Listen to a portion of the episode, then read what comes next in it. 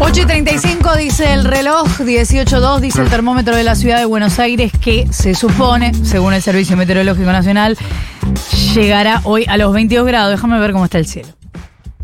Bastante bien, apenita nublado, pero lindo. Eh, va a ser un día de los que te gustan a vos, me parece. Eh, ¿Cómo son los que me gustan a mí? Y como tranqui, solcito, pero no supera los 22. Ah, empecé a decir los que pierde boca.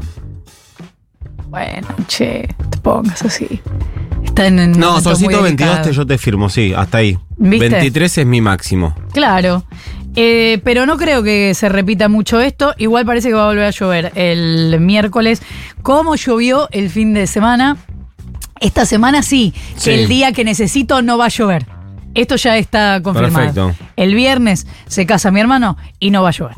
Listo, fin Bueno. de la discusión. Muy bien. Eh,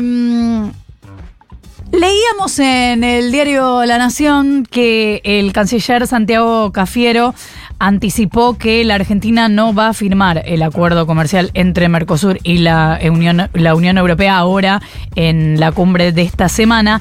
Ayer el presidente Alberto Fernández le dio una entrevista a Futurock, hablaba con los chicos de Cómo la ves, y dijo que Emmanuel Macron había criticado el acuerdo y que parecía estar medio trabado en eso. Y después se conoció que el presidente de Brasil, Lula da Silva, dijo que si el acuerdo no llega a buen puerto va a ser por responsabilidad, culpa, no sé cómo llamarlo, de los países europeos. Vamos a preguntarle a quien corresponde, que es al canciller Santiago Cafiero, que está en línea, diputado nacional electo de Unión por la Patria. Santiago, buenos días. Florencia Halfon te saluda. ¿Cómo te va? ¿Qué tal, Florencia? Bien. Eh, sí, bueno, como, como planteas, esta semana había mucha, este, bueno, mucha voluntad de parte de, de todos los países del Mercosur de arribar a, a- a que se pueda avanzar en el acuerdo. Primero poner un, un- un poco de historia. El acuerdo comercial de Unión Europea y Mercosur ya lo firmaron. Es el acuerdo que firmó Macri con Bolsonaro. ¿no? Es el acuerdo de junio del 2019. Ese es un tratado de libre comercio entre la Unión Europea y nuestro bloque, el Mercosur. Es un, es un acuerdo que es malo, es negativo para, para la industria, eh, tiene un impacto negativo en la industria y un impacto negativo en las exportaciones agropecuarias. Ese es el acuerdo que firmó Macri con Bolsonaro en junio del 2019.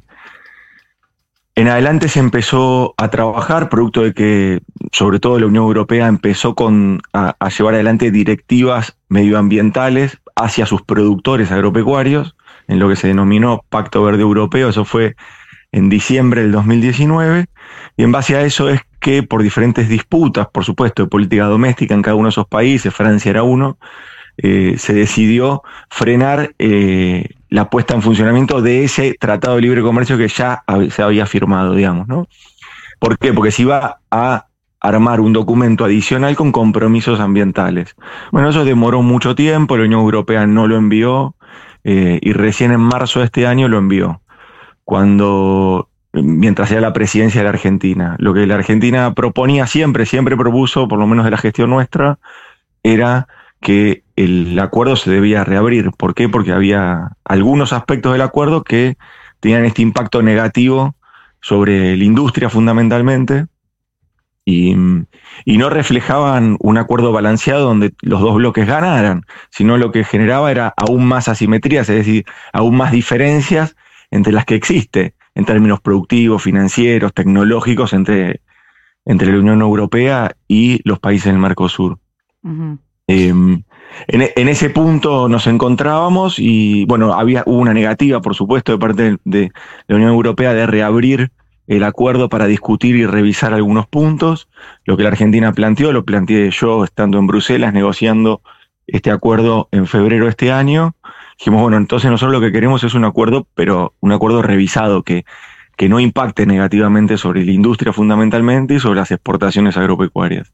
Exportaciones agropecuarias, pongamos el nombre y apellido, es el biodiesel de soja, es eh, la posibilidad de exportación de carne, de cereales, eh, eh, esas son las exportaciones que están, algunas exportaciones de economías regionales que llegan a Europa, Bueno, todo eso está sujeto a cupos, eh, cupos que hoy ya están excedidos, es decir, que si se pone en funcionamiento el acuerdo, tal como está, habría que empezar a restringir exportaciones, es decir, un contexto que es complejo y que vale más, si querés, eh, por ahí tu pregunta es más política que técnica, pero desde lo técnico, si querés, podemos hablar también bastante más por un detalle, para entender cuál es el detalle de esto y por qué es negativo el acuerdo en ese sentido. Lo que hizo la Argentina fue, a partir de la necesidad que tenía Europa de hacer un documento adicional para poner en funcionamiento el, el acuerdo Mercosur-Unión Europea, lo que propusimos nosotros con los socios del Mercosur es, bueno, en ese acuerdo adicional no solo vamos a discutir compromisos ambientales, sino también que le vamos a incorporar eh, elementos que vayan en función de eh, balancear el acuerdo y que no sea tan nocivo y negativo sobre la industria y sobre las exportaciones agropecuarias. Y en eso es que no hay lo trabajó acuerdo. La Argentina, lo trabajó la Argentina prácticamente en soledad. Este, ¿Por qué? Porque había cambio de gobierno en Brasil, había cambio de gobierno en Paraguay, este, Uruguay tiene una posición distinta y durante su presidencia del Mercosur, la presidencia del Mercosur de Argentina terminó en julio de este año, donde asumió la presidencia Brasil. Eh, por supuesto que siempre luce decir que hay acuerdo y que el acuerdo y está todo bien, pero eso es para, para la prensa. Eh, después hay que ver realmente el impacto y el impacto en el trabajo, en el empleo, en, la- en las posibilidades de nuevas inversiones para desarrollar nuevos vectores eh, económicos en nuestro país, como es la electromovilidad. Entonces nosotros empezamos a trabajar sobre ese acuerdo. Ese acuerdo es lo que también Lula y muchos socios y todos los socios del Mercosur hoy están diciendo, bueno, no se alcanzaron producto de que, eh, no, o sea, no, no se alcanzaron los objetivos que nos habíamos trazado para que en ese documento adicional se logre balancear el mal acuerdo del 19. Entonces, Ese es el punto. esta, se- Perdón. esta semana entonces no va a haber acuerdo. No, entonces esta semana lo que, lo que la Argentina eh, planteó con claridad es, eh, veníamos planteando con claridad ya desde la semana pasada con los negociadores europeos, de que no estaban ellos con la flexibilidad necesaria como para llegar al acuerdo. Y se lo veníamos planteando, se lo veníamos manifestando, los tiempos se acortan, esto debería firmarse el jueves y evidentemente los tiempos ya no dan. Eh, Santiago, ¿cómo te va? Nico Fiorentino te saluda, ¿cómo andás? ¿Qué tal? Te quiero Bien. llevar un poquito hacia adelante a partir del eh, domingo, decir, de- bueno, en realidad del lunes que viene vas a ser eh, diputado nacional, en realidad un ratito, unos días antes porque eh, van, a, van a jurar antes. Em, se habla mucho de qué puede pasar con la unidad de Juntos por el Cambio a partir de algunos acuerdos que están cerrando algunos sectores del PRO con la Libertad Avanza para incorporarse al gabinete. Ahora, la pregunta es, ¿la unidad del peronismo, de Unión por la Patria o del Frente de Todos o como se llame en términos eh, parlamentarios, de los 108 diputados, si no acuerdo, no me acuerdo mal, eh, ¿está garantizada? Sí, nosotros vamos a hacer una oposición unida y coherente con lo que es nuestra doctrina, con lo que es nuestro modelo de país, que quedó expresado, que lo expresamos en campaña, es un modelo de país de producción y de empleo, es un modelo de país que lo que busca es expandir lo que es el comercio a nivel internacional, lo que son las exportaciones, pero a partir de tener un mercado interno potente. Para tener un mercado interno potente y las empresas tengan vida en Argentina, vos no podés hacer un ajuste como el que está planteando el presidente electo, ni como el que llevó adelante eh, el macrismo en, cuando le tocó gobernar. Eh, es, eh, entonces es un, bueno, es un, es un modelo de país distinto el que proponemos nosotros. Nosotros proponemos un, un modelo de país que fortalezca el mercado interno para que las empresas puedan lograr consolidarse en nuestro país, en el mercado local, y que desde ahí puedan exportar. ¿Por qué? Porque la- los dólares que la Argentina necesita se consiguen a partir de las exportaciones de nuestras empresas, no rifando la soberanía monetaria, como, como, se- como sigue siendo parte del proyecto del presidente electo, y tampoco vendiendo empresas eh, públicas que, que incluso tienen función social. ¿Y mm, tiene eh, presidente o presidenta ya eh, decidido ese bloque? Bueno, eh, este año sigue siendo Germán Martínez el presidente del bloque y es un tema que, que por supuesto siempre se va a discutir, él hizo una gran tarea y sigue trabajando para, para la unidad del espacio, con lo cual a mí me parece que Germán está haciendo una, una excelente labor. La hizo durante todo este tiempo y, entiendo que la va a seguir haciendo. Y la última sobre esto, teniendo en cuenta la dependencia económica que tienen muchas provincias de lo que es el reparto de eh, recursos que llega de la nación, desde los coparticipables a los de eh, asignación eh, directa o discrecional.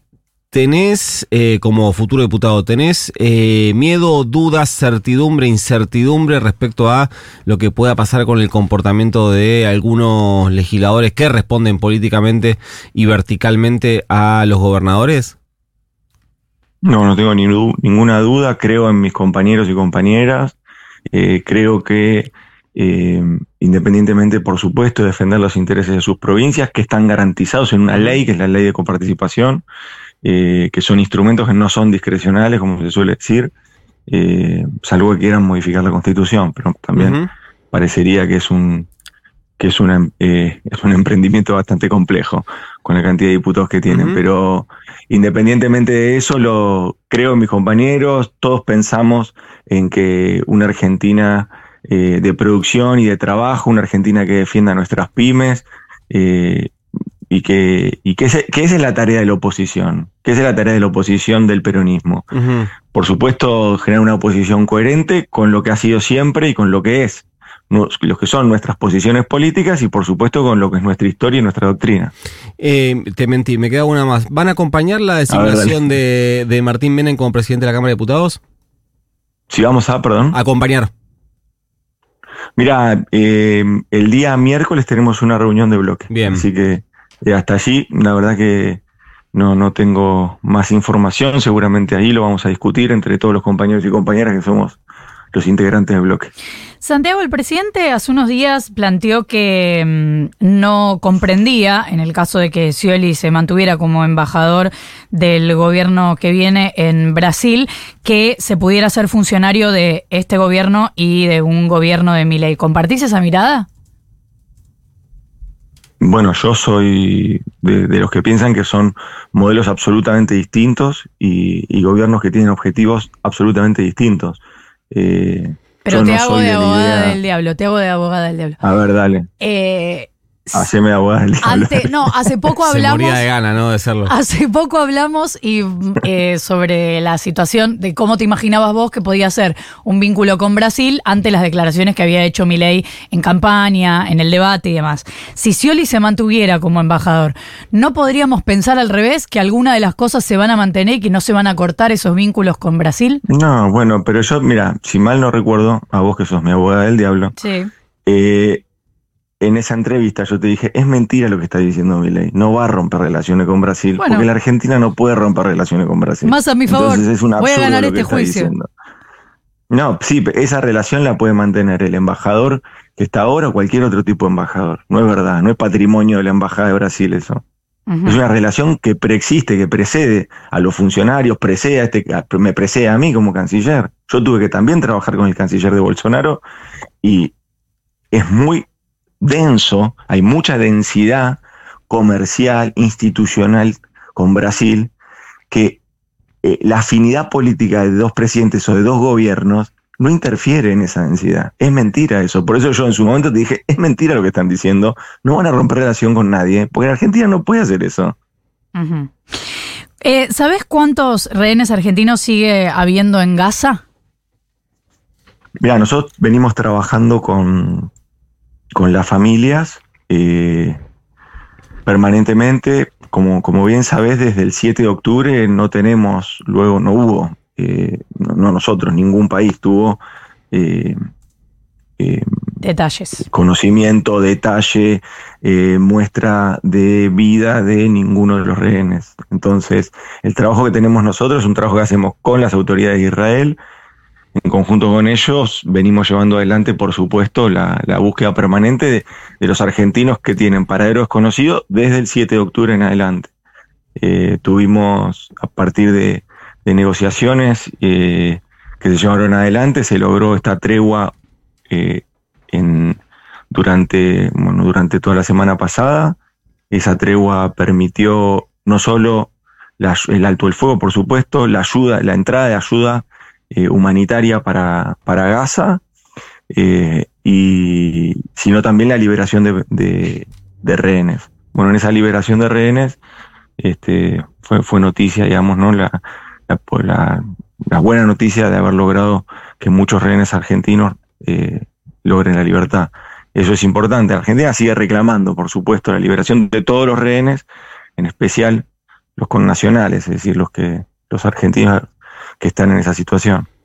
Es el canciller Pero el número, como, como número que vos me decís, eh, la- eh, lo cierto es que tratamos de ser muy respetuosos con las familias, es, es realmente muy dinámico. Hoy no estamos en, en condiciones, la Argentina sigue pidiendo, le sigue pidiendo a Israel que eh, vuelva a una mesa de negociación y se logre un alto el fuego, una nueva tregua y que de ese modo se logre liberar a todos los rehenes.